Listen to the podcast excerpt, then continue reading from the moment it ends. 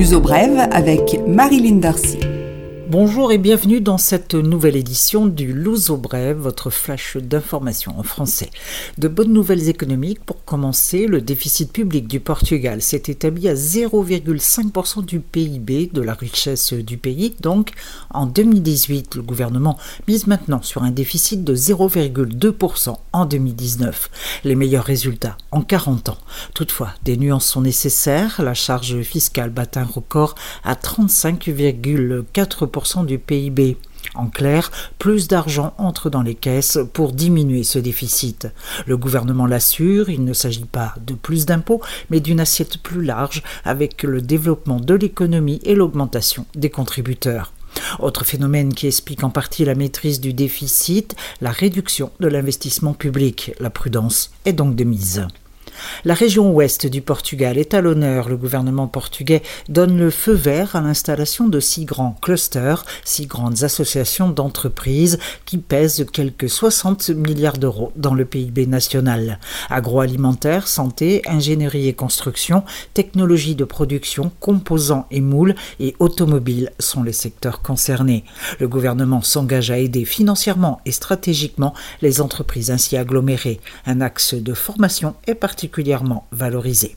À on l'avait déjà évoqué, le prix des immeubles d'habitation a continué à grimper en 2018, plus 10% en moyenne sur l'ensemble du territoire. Lisbonne et Porto sont les villes les plus chères, la Lentejo a fait son apparition. Les chiffres sont confirmés par l'INE, l'Institut de la statistique.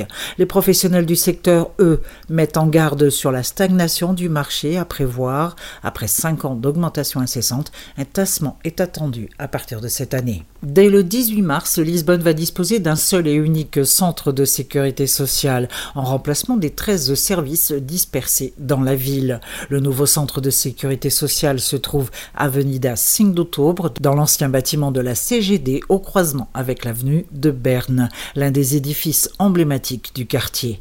La centralisation des services dans un but d'efficacité et de meilleur accueil du public a été décidée en 2017. Les anciens bâtiments, la plupart propriétés de l'État seront vendus ou soumis à concession. Attention, nous changeons d'heure dans la nuit du samedi 30 au dimanche 31 mars. On passe à l'heure d'été, il faudra donc avancer les horloges. En clair, une heure de moins de sommeil, mais la perspective d'un long dimanche encore sous le soleil pour la majorité des régions.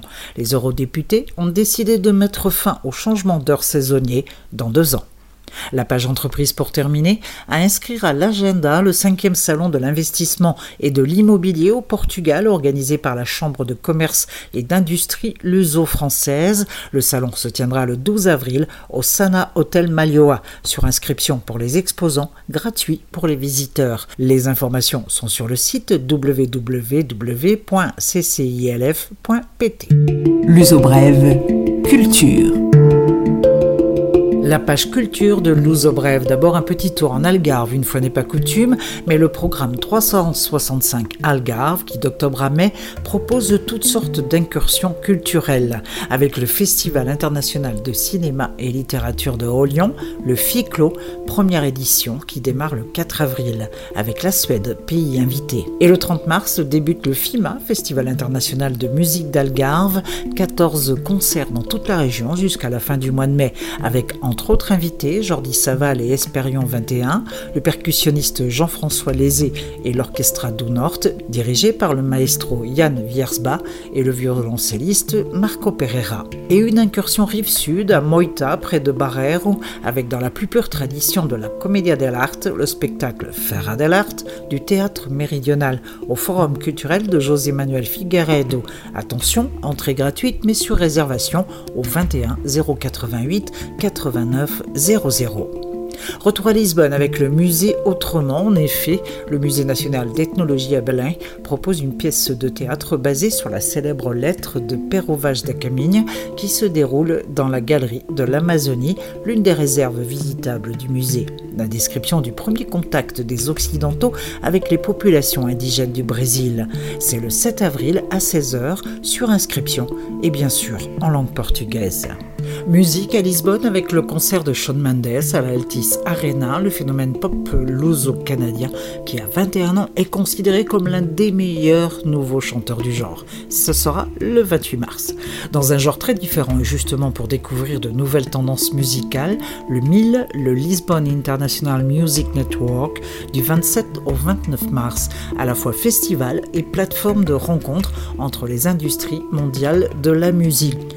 Du 28 au 29, place à la jeune création française avec des groupes comme Gis Gis Boubès au Tokyo, Compromat au Lisboa Rio, Mungogo au Lounge, Nouveau Climat à Music Box, Omar Junior au Rotterdam et enfin Weekend Affair au Lounge. Inspiration K-pop, vibe, groove, la pop et sa variété, tous les genres musicaux, le mille dans le mille pour entendre de nouveaux sons. Et n'oubliez pas le changement d'heure, plus de temps pour sortir et profiter du printemps. On se retrouve la semaine prochaine pour une nouvelle édition de Luso Brève, un partenariat avec TSF et Luso Journal. La semaine prochaine.